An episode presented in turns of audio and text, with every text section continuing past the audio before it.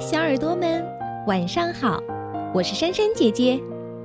新的一周又开始了，微小宝睡前童话故事要给大家带来什么精彩故事呢？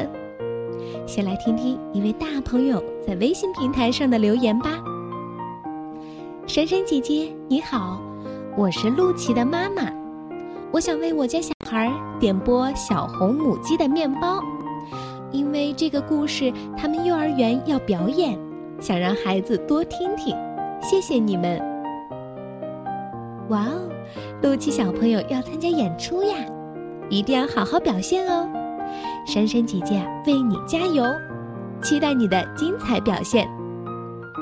好了，快来听听今天的故事吧，《小红母鸡的面包》。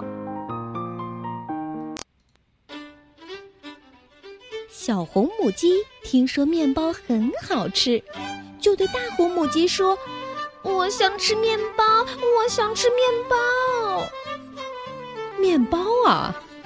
大红母鸡说：“做面包我会，可是家里没有面粉呢。”大红母鸡让小红母鸡去邻居家借点面粉。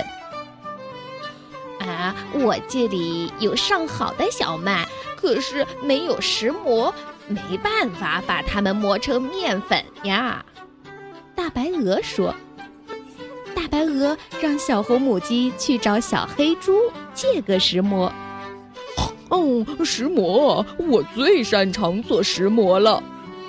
小黑猪大声地说。但很快他就皱起了眉头，他没有做石磨的石头。小红母鸡按小黑猪的指点，爬上东边的石头山，在小花猫的帮助下，吭哧吭哧搬来了一块最适合做石磨的大石头。石磨做好了，麦子磨好了，面包做好了，好香啊！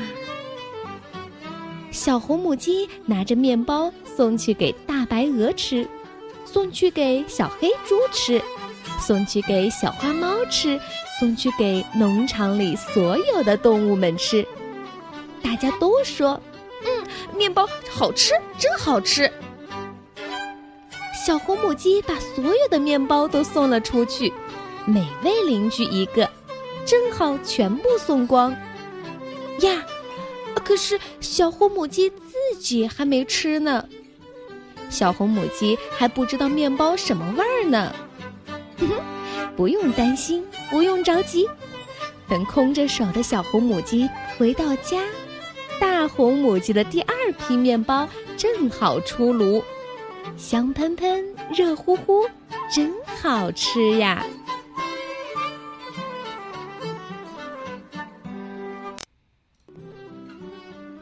好了，故事讲完了。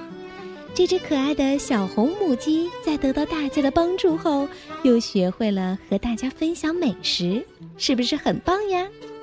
相信在听故事的你们也是一个喜欢帮助别人并懂得分享的好孩子。今天的节目就到这儿了，咱们明天再见。